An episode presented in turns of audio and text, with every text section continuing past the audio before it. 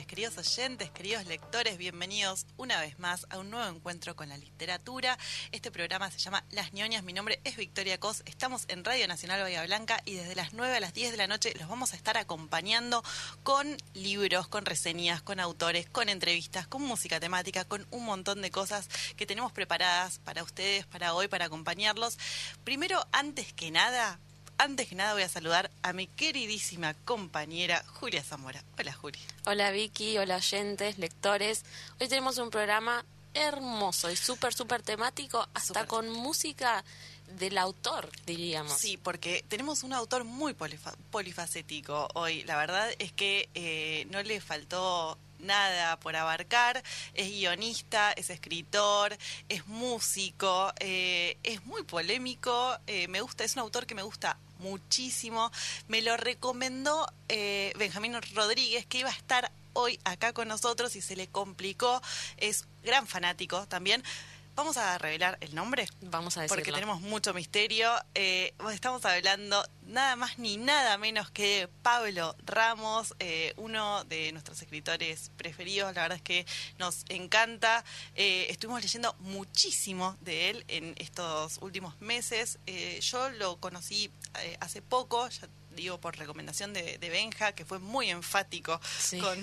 claro, de hecho ellos para la librería organizaron un club de lectura con la última novela de Pablo de Ramos, El origen de la alegría, y también estuvieron en comunicación. Así que bueno, Benja se quedó con muchas ganas de, estar, acá. Le mandamos un saludo enorme eh, y bueno, nada, ya se darán otras oportunidades interesantes también como para que nos acompañen en el programa. Siempre nos encanta tenerlo. Eh, pero bueno, hoy era especial porque sabemos que le gusta muchísimo este autor. Sí, le gusta tanto que hasta tuvo una banda eh, que se llamó El hambre y las ganas de comer, como la banda que tuvo Pablo Ramos con Gabo Ferro, como el disco que se tituló así. Tenemos temas de ese disco, así que vamos a estar escuchando la música eh, de Pablo Ramos que canta, que toca la guitarra. Sí, creo que toca el saxo también, de todo es impresionante las capacidades que tiene este, esta, esta persona. Em, bueno, pero tenemos eh, preguntas de Benja que nos mandó para el autor, para hacerle eh, en, su nombre, así que eh, nada, está bueno, va a estar, va a estar acá con nosotros. nada. De alguna forma, sí. Exacto.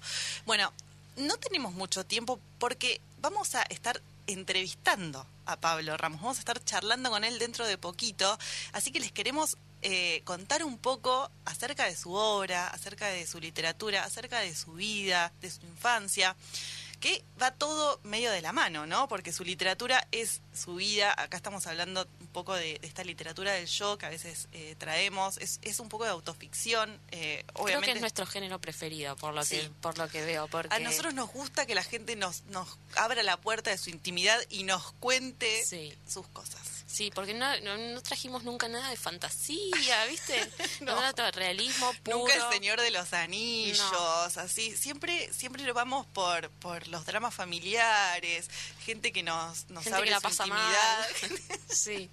bueno, y en este caso, eh, Pablo Ramos no se queda afuera. Em, sus, sus libros eh, son, son famosos por eh, estar atravesados por este personaje que se llama Gabriel, que es una especie de alter ego de, de él, y que, bueno, van desde la infancia de, Gabriel hasta su adultez eh, y, también nos traen diferentes personajes, ¿no? Como eh, su madre, como su padre.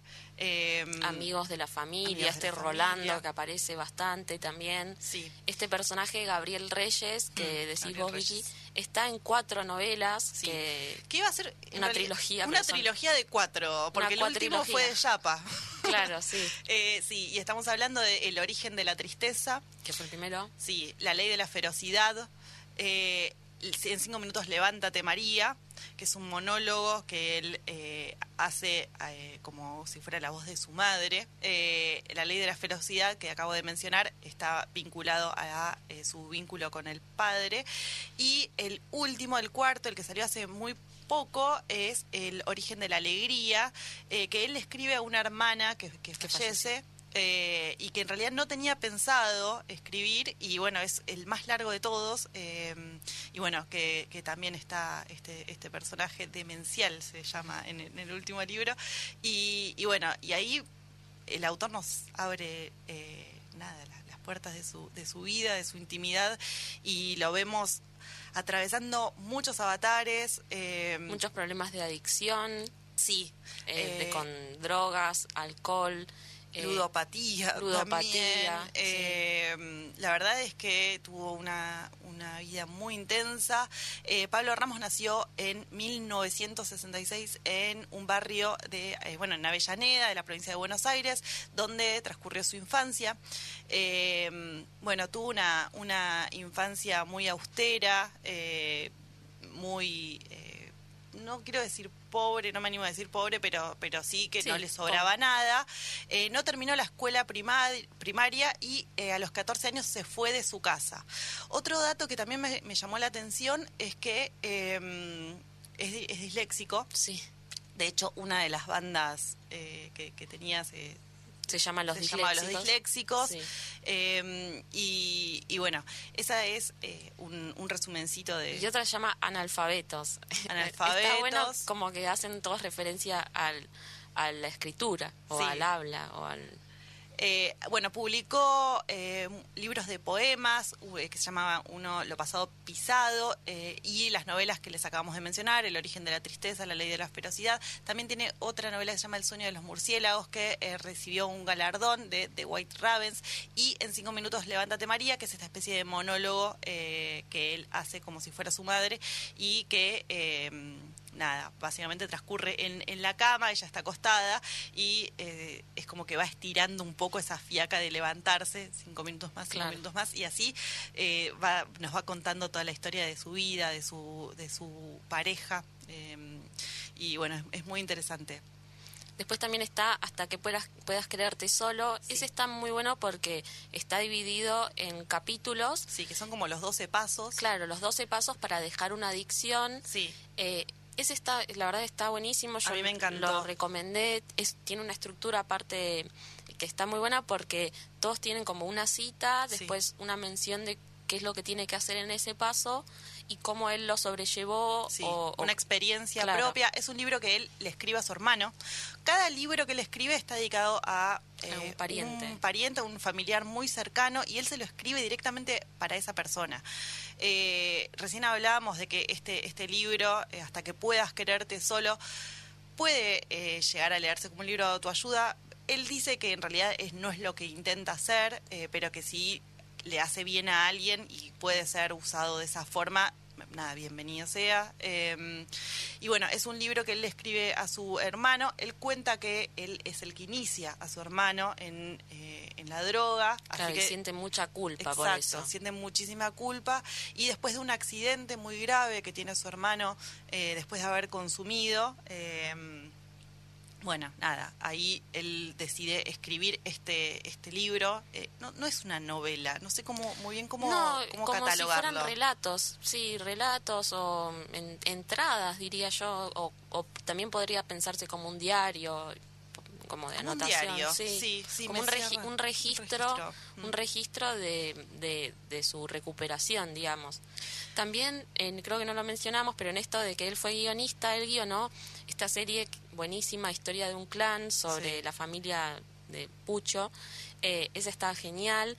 Después también tuvo un programa en Encuentro, eh, que era sobre, sobre cuentos, digamos, literarios. Sí, que se, recién estábamos leyendo justo este dato, que se lo dan de baja después de que eh, él le dedica un Martín Fierro a Cristina Fernández de Kirchner. Claro. Él es abiertamente peronista. Eh, seguidor de Cristina. Claro, sí, sí, re fan. Él le gusta, le gustó mucho Néstor eh, y después, bueno, Cristina también en ese Martín Fierro que, que le dan es, un premio por historia de un clan y sí, él se lo dedica, está buenísimo. En relación a eso, eh, hay justo una frase que él, cuenta en una entrevista que una vez estaba, escuchó en la escuela la, que peronismo, la palabra peronismo, y cuando vuelve a su casa eh, le pregunta a su padre, ¿qué es ser peronista? Y el padre le dice, lo que vas a hacer hasta que te mueras o te rompo el culo a patadas. y que a él en el momento dice que, bueno, batalló un poco con eso porque tenía ideas más bien anarquistas, él iba a estudiar a una biblioteca anarquista, después también tiene como un costado eh, con el tango y hay y con tangos también de, de, autores anarquistas, entonces como que ahí tenía esa dualidad, pero bueno, obviamente eh, terminó por el lado del bien, que es el peronismo. Eh, recibió muchos premios, estaba leyendo acá que eh, fue muy galardonado eh, a lo largo de su carrera, recibió premios muy importantes como el primer premio del Fondo Nacional de las Artes en 2003 y en 2004 el primer premio en el concurso Casa de las Américas, gracias a una antología de cuentos que se llama Cuando lo peor haya pasado.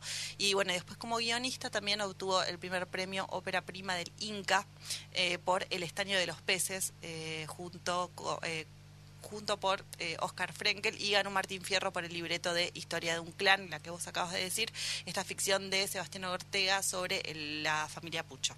Bueno, este Oscar Frenkel, ahí que, que lo mencionás, es también el director de la película El origen de la tristeza, eh, de, su, de la novela, de la primera novela de esta cuatrilogía que mencionábamos, que salió en el 2017 y eh, Pablo Ramos colaboró en el guion, seguramente le vamos a estar preguntando sobre eso también. Él le interesa mucho el cine, eh, conoció a Werner Herzog, de hecho, en La Paz, así que le vamos a preguntar por eso también. Em, fue pareja de Julieta Ortega. Fue pareja de Julieta Ortega. y también tiene, si quieren leer eh, algunas cosas que estén en internet, hay dos crónicas en revista Anfibia que se titulan eh, Azúcar Amarga y Fuiste mi primavera. Están, muy, muy buenas. Sí, muy buenas. la verdad es que están, están buenísimas, se leen muy rápido, toda su literatura es súper ágil. Sí, re. Eh, es como que entras en un mundo súper eh, voraz, así que, que te lleva por, por un montón de, lugares diferentes y, nada, es todo como muy loco, muy rápido, muy vertiginoso. Eh, esta capacidad que tiene él, ¿no? De transformar su tragedia personal en, en literatura, que de alguna forma es lo que lo convierte en, en un referente ya de las letras argentinas. y, y no me extraña que con el tiempo, eh, nada, todavía se siga, siga creciendo eh, su figura dentro de, las letras. También aparte es interesante cómo trata el tema de su propia adicción y cómo se presenta como un drogadicto. Él en una entrevista menciona que, bueno, que, que en un momento le daba vergüenza ser mm. drogadicto hasta que entendió que eso era una enfermedad y ahí empezó a respirar con alivio. Y después también eh, algo que me, interesó particularmente, justo hoy hacíamos como un paralelismo entre Pablo Ramos y Andy Chango, gente que se dio con de todo y es súper lúcida. Eh, y hace una mención en un momento de recuperación que él lo, hace un tratamiento con medicación y dice, el medicamento también es falopa y los doctores son dealers. Y, y que él en su, en su tratamiento, digamos, para poder dejar la, la falopa, mm. Le terminó siendo peor el tratamiento medicamentoso a la psiquis, digamos.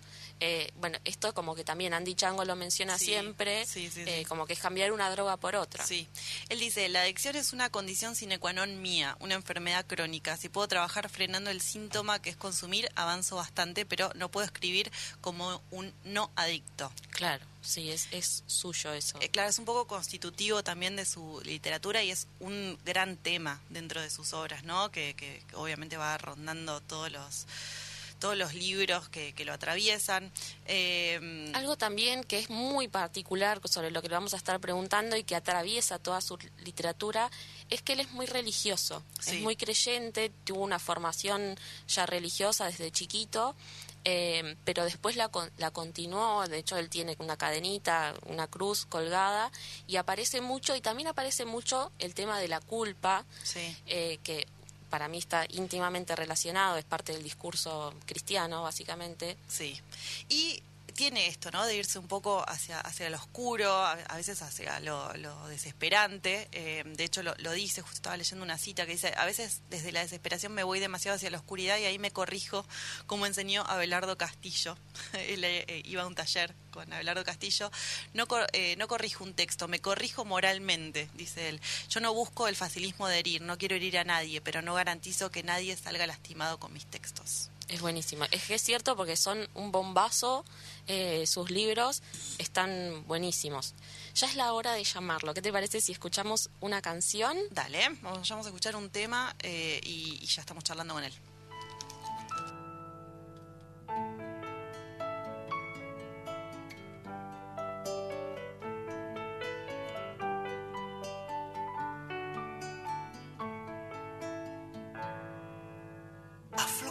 Y caer, Parece sencillo, pero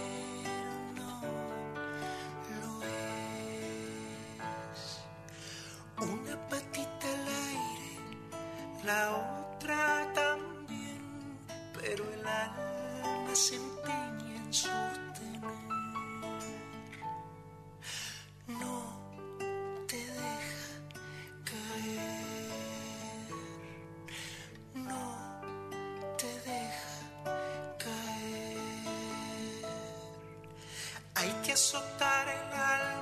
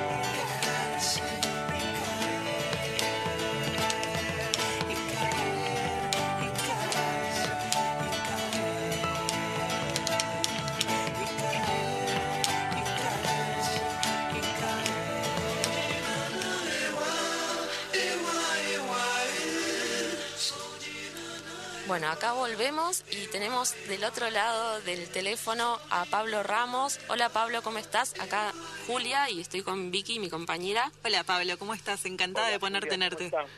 Muy bien, muy bien, gracias, gracias. Muy amable por la entrevista y por el programa. Merecido, me parece. muy, muy merecido, somos muy fanáticas, nos encanta no solo tu literatura, sino la verdad todo lo que has hecho. Eh, también nos encanta que seas tan compañero, eso realmente nos gusta un montón. Y tenemos varias, varias preguntas para hacerte y también un, un saludo eh, que te quiere mandar Benja, que él trabaja acá en una librería, creo que a principio de año o el año pasado hicieron un club de lectura sobre el origen de la alegría. Ah, yo mandé un saludo, sí. Sí, y él, bueno, lo, lo habíamos invitado porque vino otras veces al programa.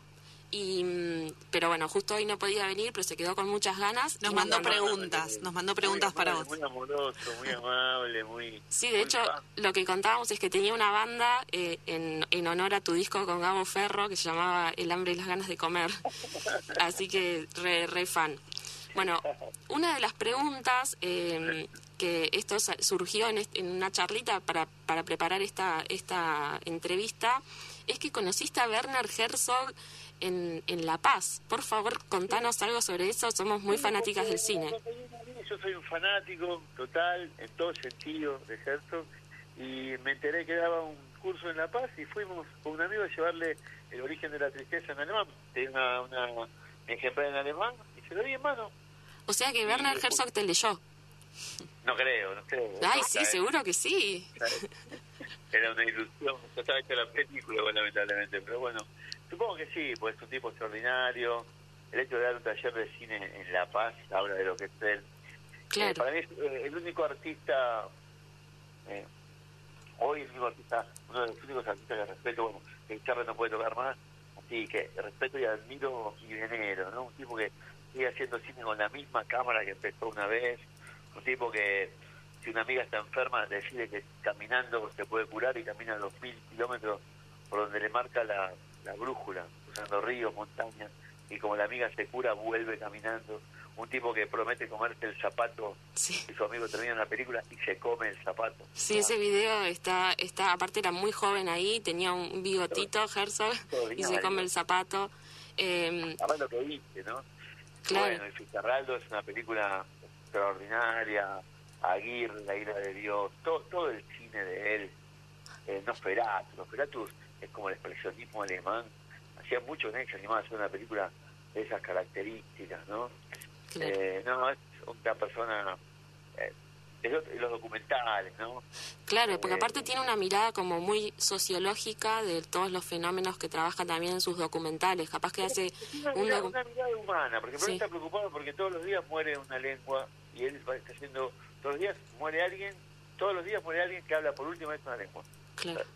Está tratando de documentar, buscar, encontrar y documentar a una persona. Yo creo que eh, si lo miramos desde afuera podemos decir sociológico, pero si lo miramos de como realmente es, es humano. Claro. Es un ser humano sensible y preocupado por, por lo que pasa en el mundo. La sociología que quede para, para la academia, pero él es un tipo que va y se mete. Sí, ¿Viste sí. en el documental del, del globo? ¿Lo viste el aerostático? El diamante, un diamante que el negro le pone el título. Es un negro que está sentado en un sillón y él, y él eh, le dice, ¿qué haces en mi sillón? Está en su sillón de, de director inflable. Y, le, y dice, déjame, déjame, estoy viendo un diamante, el diamante flotando no sé en dónde, no me acuerdo. Claro. Es sobre la, en la Guyana, sobre la, el ecosistema que hay arriba de la copa de los árboles. Y, Ah. y el tipo no solo le pone un diamante flotando, no, no me acuerdo, después, fíjate bien cómo se llama este documental, pero sino que el negro le pregunta eh, si eso va, va a ser visto en Europa. Claro. Y él le dice que sí. ¿Y por qué? Dice, porque si vos te subieras a este globo, ¿qué harías? Iría a Europa a ver a mi familia. ¿Le puedo mandar un saludo? Ah. Y él le dice que sí. Y en el documental está el saludo del tipo a la familia. ¿entendés? Ah, re tierno, muy se tierno. convierte en un gran artista. Sí. No ninguna mirada eh, técnica o ninguna ningún interés académico, sino un profundo interés humano. Cuando estaba tan interesado en los volcanes eh, y se mete ahí en el medio, se Sí. fueron todos, está por explotar esa ciudad y él se mete ahí en el medio. Bueno, y el de las cavernas directamente no se puede creer. Sí, ese es buenísimo. El de la Antártida también. Sí, la verdad que están... están... En las cavernas sucede también algo parecido. ¿Viste? Está el pibe ese que hace todo el mapa de la caverna en 3D Sí. y le pregunta, ¿y vos qué hacías antes? Yo tocaba, ¿de verdad te interesa lo que yo hacía? Sí, me interesa lo que vos hacías antes. Y le cuenta que no me acuerdo que tocaba la viola en una orquesta. Y el tipo mete en ese, en ese vas a ser, vas a tener el mismo nivel que el artista de 30.000 años atrás, rupestre, que pintó esos caballos. Porque pintó una crónica de su tiempo. Y eso es lo que es un gran artista, un cronista de su tiempo. Entonces, ¿cómo va a ir a hacer un documental de las cavernas sin ser un cavernícola y preguntarle a ese tipo lo que se dedicaba antes? Ese era un cavernícola, ¿entendés? Claro. Sí. Entonces, creo que ahí es lo que.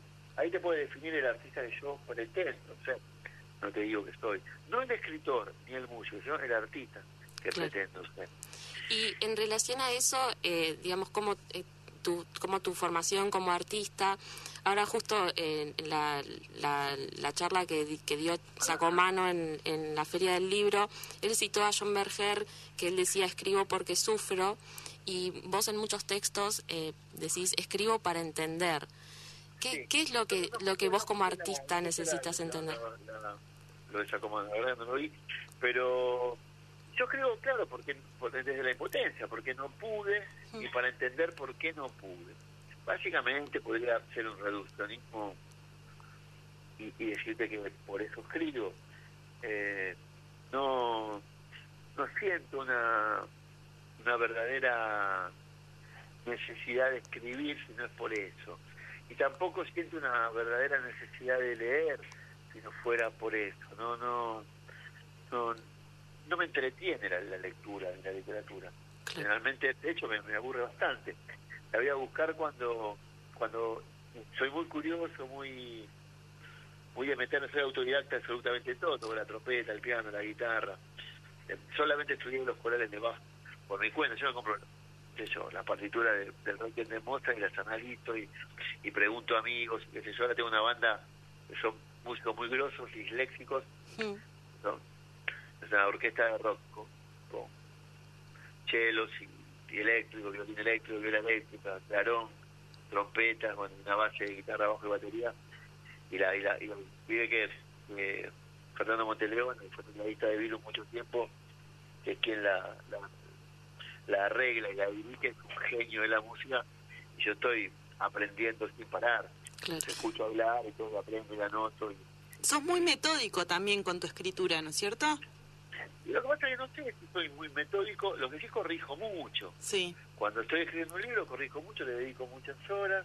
Leí por ahí que corregiste 19 veces el origen de la alegría. ¿Es real esto? Puede ser un poco, alguna vez, la ley por ahí, 19. Sí. Dije la ley 16, menos, ¿eh? O sea no, que fue un año de escritura, un año de corrección. laburás mucho los textos. Pero claro, pero sobre todo desde un lugar no, no desde el lenguaje, sino desde el personaje hacia el lenguaje. Por ejemplo, ¿cómo construir el lenguaje del paraguayo? Sí. Fíjate vos, parece una un poco del, del habla de mi amigo paraguayo. Es le- le increíble así, ese personaje y es increíble cómo construís eh, la, Pero- justamente el lenguaje. Pero fíjate la estructura gramatical, anda a buscarla a Santa Teresa de Jesús. Sí. Me copié la estructura del español antiguo Ah, de, la, de la memoria de Santa Teresa, de las obras completas. Entonces, ahí hay donde él, por ejemplo, mezcla, como en el portugués, pone el pronombre antes del verbo, la colocación pronominal antes, bueno, que yo esas cosas que, que yo busco de esa manera. No, me, no, no hice esa conexión nunca y me parece increíble lo que me contás. Formal, ¿no? Yo creo que tengo la libertad de no haber tenido una educación formal, de haber tenido apenas la primaria, Sí. entonces tengo una, una, una libertad de pensamiento y un desparpajo a la hora de, de cometer eh, eh, eh, ofe- digo, directamente ofensas al lenguaje, que no me preocupa tanto, porque busco también la sonoridad, en ese caso del personaje, pero a su vez busco algo mucho más profundo, que poca gente puede ver a veces, y ustedes seguramente lo van a ver. Busco que la verdad del personaje, Sí. la, el amor del personaje, rompa esa barrera de, de, de- rompa esa, esa, esa barrera de, de prejuicio y sea más fuerte, eso sea mucho más fuerte que, que, que esa manera incorrecta de hablar.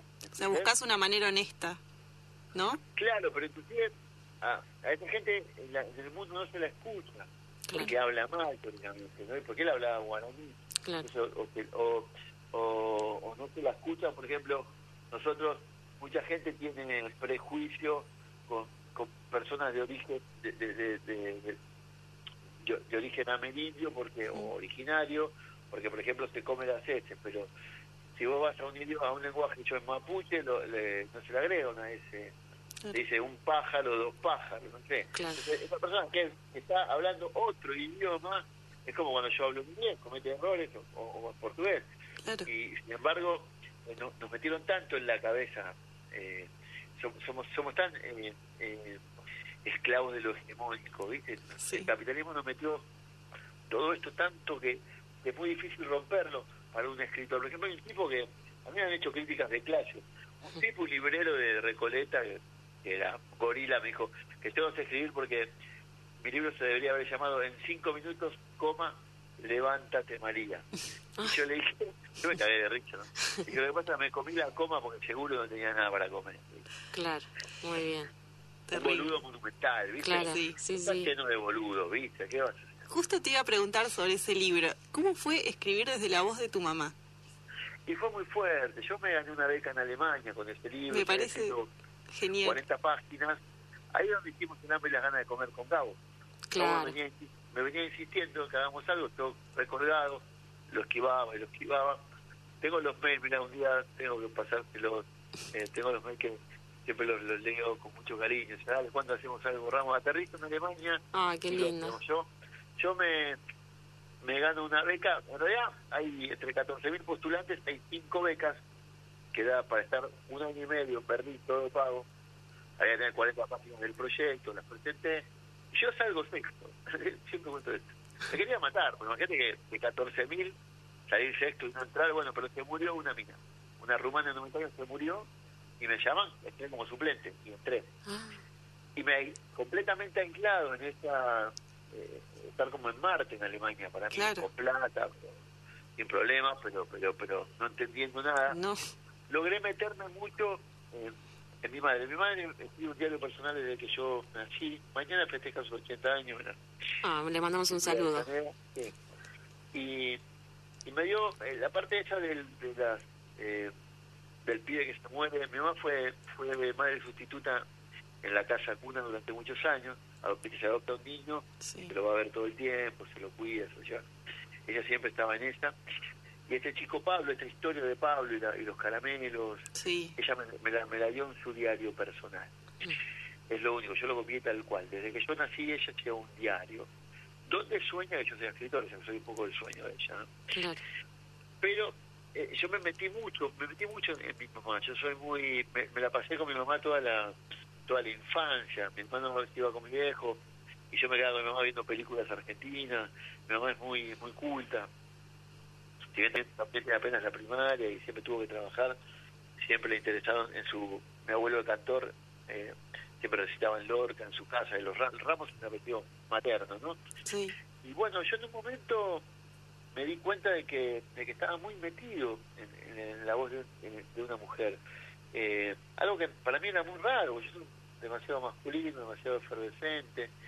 Sin embargo, tanto a haberme criado entre polleras, porque fíjate que en todos mis libros hay un homenaje permanente a la mujer. Sí. En este libro que, que los de página 12, bueno, las chicas de página 12 hicieron como un piquete en la tapa de radar y lo bajaron porque aparentemente, viste cómo es, más, políticamente correcto, el Virgen de la Alegría no puede ser. Después se equivocaron y lo subieron en la internet, así que quedó como tapa en la internet. Y los compañeros de página 11 me parece que se olvidan de muchas cosas, ¿verdad? Los compañeros. Pero a mí me, importa tres carajos, Julio, así que... Decís que sos incancelable, leí por ahí. Incancelable. Cancelable. Soy electricista, soy carpintero. Soy muy buen soldador. Imagínate que me vas a cancelar, me voy a, me voy a laburar de cualquier cosa y sigo escribiendo. Claro. Para, para, para, frenarme me tenés que tirar con un bazooka. Tenés recursos ya para, para todo. Y comprobar, pero claro, no le tengo miedo a la vida en lo más mínimo. Eso se nota mucho, se nota mucho en tus libros. Toda esta cultura de la cancelación que está, está mediocre. Hay gente que está diciendo que no hay que leer Lolita de Nabokov, bueno. Sí, claro, bueno, eso sí, es una anécdota que comentás. Eh... Sí Aparte me, me ponen a mí como si yo lo hubiera, ojalá lo hubiese escrito. Claro. Pero bueno, y ahí en María yo me di cuenta que estaba muy metido cuando escribo como la primera vez de mi mamá, con mi papá. Conociéndolo a él, conociéndolo a ella, escribo esa situación, muy difícil de escribir para mí, imagínate. Cuando mi mamá lo, la lee se sintió muy mal porque me dijo, vos me robaste el diario personal ah. porque fue tal y cual, yo te la mandé. No te robé nada, mamá, le digo, no sé ni dónde está, ella lo esconde. De tener muchos muchos ejemplares, muchos cuadernos. De claro. No, eh, claro, me di cuenta que estaba muy, muy, muy metido. Yo estuve al lado de mi mamá toda, toda mi infancia. Mi viejo viajaba en camión a Ushuaia, en Ruta 3, pasaba por ahí, sí. por donde estaba usted. En esa época no había teléfono, no lloraba y se tenía mal, y yo la acompañaba, la llevé con dolor de partos a la a tener la hermanita Verónica, ¿no? Eh, es que eso, es, es, uno de los riesgos, ¿no? De, de hacer un poco literatura del, del yo, eh, ese, del riesgo de... literatura del yo, no, está bien definida, Julia, mira Victoria soy, perdón. Juli está, acá al lado mío. Ah, perdón, perdón, porque no la veo. Sí, porque mira, igual está bien que lo digas, ¿eh? Sí. No es un riesgo, porque... A ver, aclaremos. Yo te voy a aclarar esto que lo define Sartre muy bien. Sí. Un escritor dinamita su vida y construye con los escombros de su biografía los ladrillos de su literatura. Ya, ya basta de hablar, se terminó. Es un yo literario, mm. no es ni siquiera un alter ego, donde yo uno situaciones de las más diversas que me pasaron en la vida y organizo todo en función de algo que quiero decir. Lo que quiero decir en este libro, de que hay pérdidas que son eh, eh, inaceptables, hay duelos imposibles de terminar. Este es el libro de la negación. Mm. Y, que la negación es, eh, es, es imposible de sostener durante mucho tiempo. Y que sin embargo, ¿dónde está el origen de la alegría? Cuando terminas a leer el libro, tenés que entender, porque ahora te voy a contar cómo surge el cuento del final. Tenés que, yo entendí que después de haber estado tanto tiempo eh, lamentando lo que la muerte me quitó con Verónica, me quitó todo lo que tenía y todo lo que iba a tener con ella, yo debería empezar a agradecer haberla tenido 40 años a mi lado. Fue un privilegio, un privilegio ver a crecer a mi hermanita, verla crecer, verla ser la compañera, ver ver que tenía tres laburos siempre contenta, siempre arreglada, que salía a militar, ¿sabes lo que fue su velatorio? Toda la villa, eh, la tierrita, toda la villa entera, hasta un pibe con una pulsera que lo cuento, ¿no? Y, y no cuento lo que pasó realmente con Tatu. Tatu, que es alguien que ahí existe en la novela, rompió el cerco de, su libertad condicional. Se fue del perímetro para ir a, a llevar las flores a mi hermana. Eso no lo tiene nadie, eso no lo logró ningún artista, ni yo lo voy a lograr en mi vida jamás.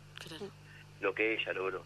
Y, y es muy triste que, que, me hagan eso en, página 12 cuando cuando tuvieron 100.000 lecturas del texto que nació de la muerte de ella, ¿recuerdan? El de los alfajores. Claro. Para estar tan solo.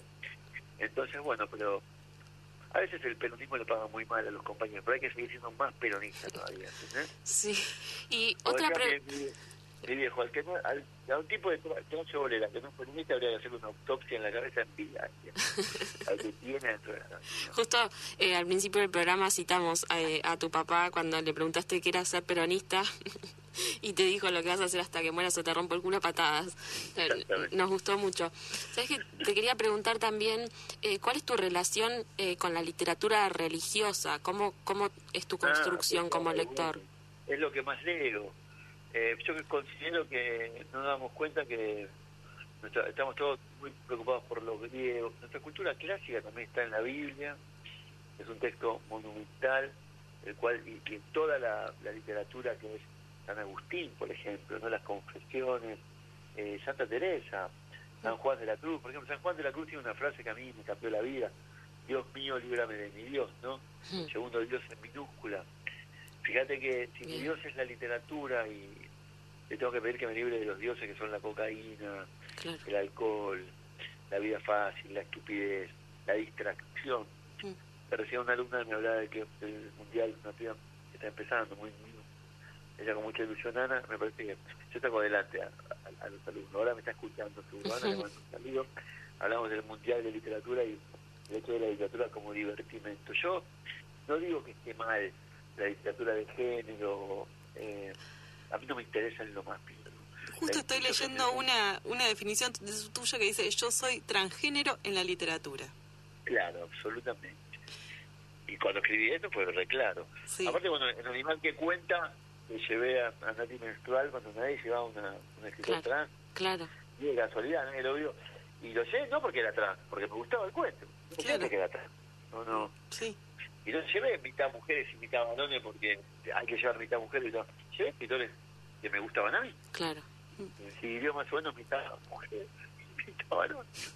Claro. yo, desde aquel día eran más mujeres que... Mira, yo estaba con Samantha Joelin, con, con eh, eh, Inés Garland, con Alejandra Laurencich, eh, ¿quién más estaba? Rodina Doval, que es premio nacional, un montón de, de minas, que había, creo, nadie de los, de los varones, el único soy yo, bueno, Guillermo Martínez, que se convirtió en este, que es compatriota de ahí de Bahía Blanca, ¿no? Sí, sí, justo sí. estábamos hablando de él antes del programa. Sí. Que, bueno, que escribió acerca de Roder una gran novela, después fue novelando un gran libro de cuentos, y después se convirtió en un boludo de sí mismo, no sé qué le pasó. Sí. sí, sí, la, la, pegó y empezó a escribir cosas así. Sí, me, parece, me parece que sí, que antes no levantaba muchas minas, no. empezó a levantar minas y le pegó mal. Sí, sí. Algo de eso le pasó. no, pero bueno, yo lo, lo, aprecio mucho, pero la verdad que, que, el día que fue la muerte de Abelardo Castillo demostró algo que no tiene vuelta atrás para mí. ¿no? Estábamos todos... Primero que su maestra fue Liliana que no fue Abelardo. Pero, y estábamos todavía esperando la semilla, de, no del maestro, del amigo. Claro. Y fue dos clases lo de Castillo. Y él estaba en un programa de televisión justo justo eh, a otro boludo, no me acuerdo, que, que estaba ahí. Eh, se murió la pobre. Este, ah. un golobó. Un menos, entonces. Un, un tal golobó. Un tipo que andaba diciendo que Borges escribía él porque escribía su prosa era en decasílabo. Yo le dije, nunca escuché una boludez más grande en mi vida. en mi vida, porque hay cosas que uno escucha todo el tiempo sin parar. Yo me aíslo mucho, me quedo en mi casa, escribiendo. Yo sé que mi lector me está esperando. Si le pongo todo lo que tengo que poner y salgo de esta boludez que andan diciendo todo por ahí. ¿viste? Claro. Y bueno, nada. Estaba diciendo, que, hablando en un programa, creo que fue el programa de Quiroga. Y vos decís, loco, eh, notoriedad a cualquier precio. Y bueno, yo me hablo, ¿viste? Se lo dije en la cara, se lo digo en cada nota que me hacen. Una lástima porque un talento enorme de escritor, dos libros extraordinarios y después, bueno, eh, el éxito me pegó mal del porro. ¿viste? Claro. Y te quería preguntar también algo, bueno, en relación a la música, que es eh, ot- otra de tus facetas también muy desarrollada. Justo en, en los textos literarios siempre aparece la música como salvación. En uno comentás, digamos, que la, cuando te compraste tu primera guitarra, tu papá te la rompió, pero bueno, vos igual seguiste insistiendo y como que eso de alguna forma te salvó. las cuerdas en un mal. Claro, sí. Eh, y bueno, te quería preguntar en relación a eso, eh, ¿cómo concebís vos la composición musical? Si tiene eh, alguna relación con la composición literaria. Mira, yo creo creo que todo, todo en la vida de una persona es un problema musical. Es Bien. todo un problema musical. La música es absolutamente todo. La música es lo que ordena todo. Entonces, en la medida en que una persona... Hay un documental, mira, después te lo voy a mandar el link de Mahler, que de un director que explica Mahler para niños. Ah, mira, es increíble. Entonces, están todos los niños ahí en el Carmen Gijol, les digo explicándole una música tan compleja como la de Mahler a niños y los pies entienden todo. En la medida que vos te esfuerces en el oído, porque en música, forma y contenido es lo mismo. Yo no te puedo ahora a vos explicar la quinta sinfonía de Beethoven. Te puedo decir que yo no te puedo, no, tengo, tengo que escucharla con vos y decirte, mira, repite. Entonces, for- como forma y contenido es lo mismo. Hay que hay que desarrollarlo de una manera con un rigor eh, extraordinario. En literatura, sí te puedo decir de qué tratan mis libros. Gabriel, que revienta la ruleta, perdió a su hermana y se va esquivando la pandemia en una limusina con un amigo paraguayo. Punto. No es la novela, pero sí te puedo dar, no te podría explicar la música. La música es una nota, trae el universo musical. Entonces lo que ordena el espíritu de un artista, el alma de una persona, para mí, es la música de escucha. Me gustó mucho esa Y definición. componer música es un momento, yo desaparezco, hoy estuve tocando la guitarra todo el día, porque ahora en la banda esta tengo, grabamos el 6, así que ya en, en breve tienen eh, eh, la grabación, grabamos en vivo, video y música el 6 de junio en el Teatro Roma. Buenísimo. Y aparte y es, yo toco la guitarra en dos temas, la trompeta en uno, el bombo legüero en otro. Eh, hacemos de, de- de temas que hice con Cabo, hacemos una versión de Hada Narcotizada, una versión de Codeína y una versión de Oda Paco. Ah, Codeína justo lo tenemos para pasar tenemos ahora. Sí, sí, sí. Y después tema, bueno, cuando, por ejemplo, este, este disco fue hecho letra primero y música después. Ah, mira, eso me, Eh, me gusta ese se dato. puso música a la antigua, porque yo vengo de los tangueros. Claro, eso. Ahí Vos no íbamos mi abuelo, justo. Vos no sos tanguero, ¿por qué? Porque no sabés 100 tangos. Hoy yo me sé 100 tangos. Queremos que nos cantes un tango. ¿Se puede? Acá, Sí, se Un puede. pedacito, un pedacito chiquitito. a decir, a ver, bueno. ¿Vos cantás, María, acá? Porque estamos en la casa de mi novia, bueno, a ver. Voy a cantar uno que es... Te perdiste del rincón natal. Ahí se cortó. ¿Se cortó? Me parece que se nos fue la, la, la- justo en el medio del tango. No, ¿se cortó la llamada? Parece ¿Pablo? que se cortó la llamada. Bueno, vamos a escuchar un temita y, y vemos cómo lo resolvemos, así por lo menos lo saludamos. Sí.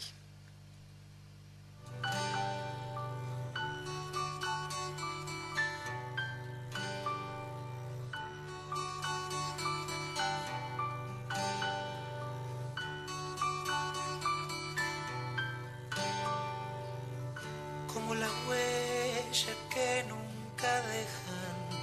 Los pajaritos, las comadrejas. Soy una nube, soy una estrella, un condenado arriba de un vagón, dos bolsas negras bajo los ojos, un gato chueco, otro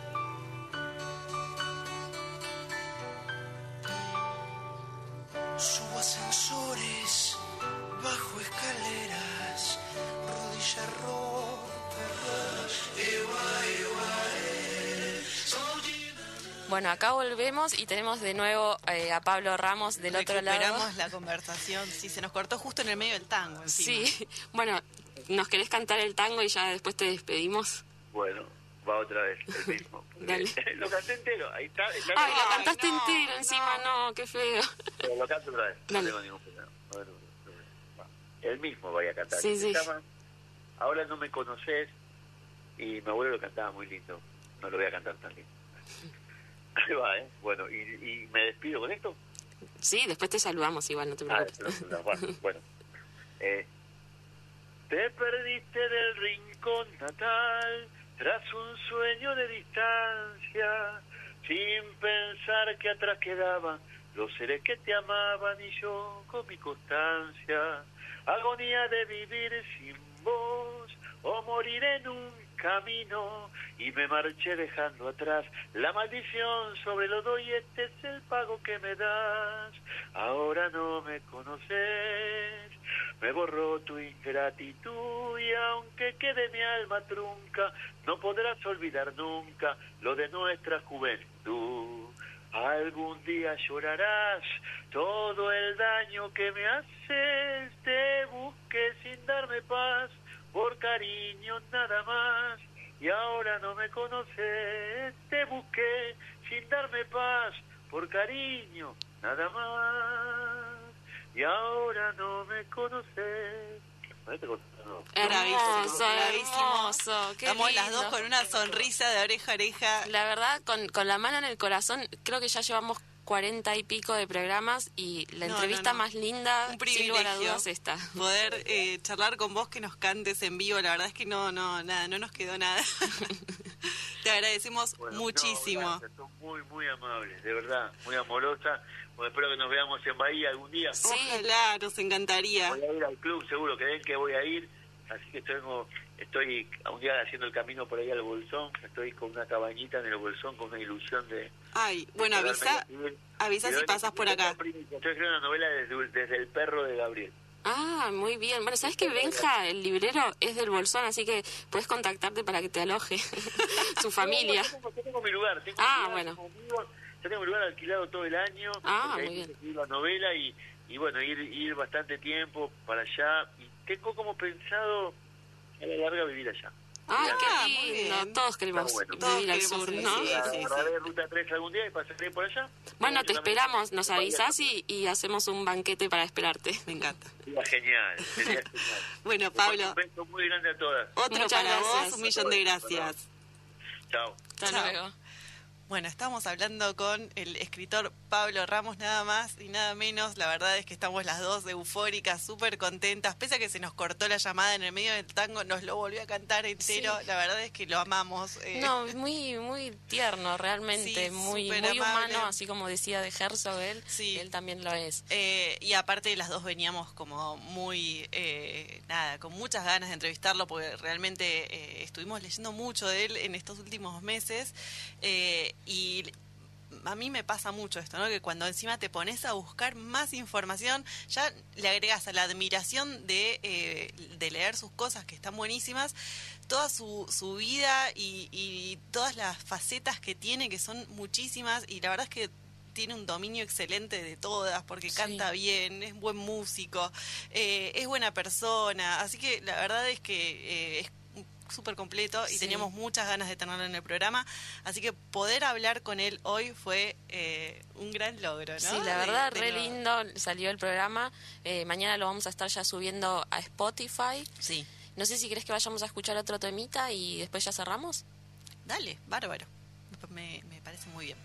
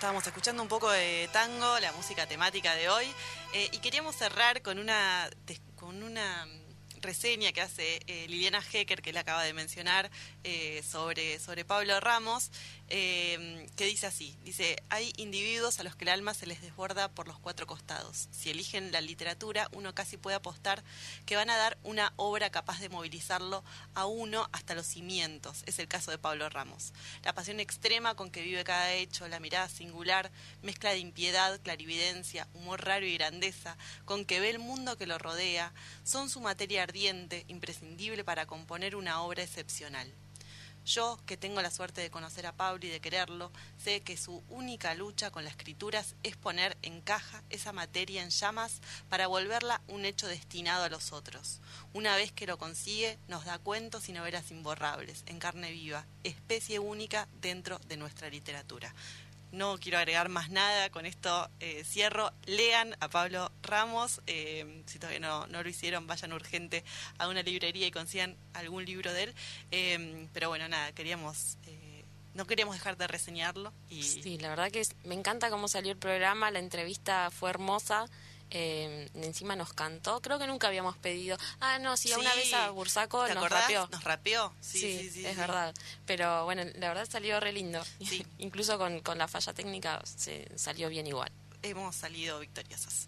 Bueno, eh, se nos fue el programa, los dejamos ya con las chicas de Agenda Bahía, que seguro tienen un programón. Estuve viendo algo ahí en redes y traen de todo. Las chicas vienen, pero fuertísimas este año, me encanta, les mandamos un saludo, somos fans también de, su programa. Em, así que bueno, nos encontramos nuevamente el jueves que viene con otro libro, con otra novela, con otro autor. Y bueno, nada, nos estamos viendo, la seguimos en redes. Adiós.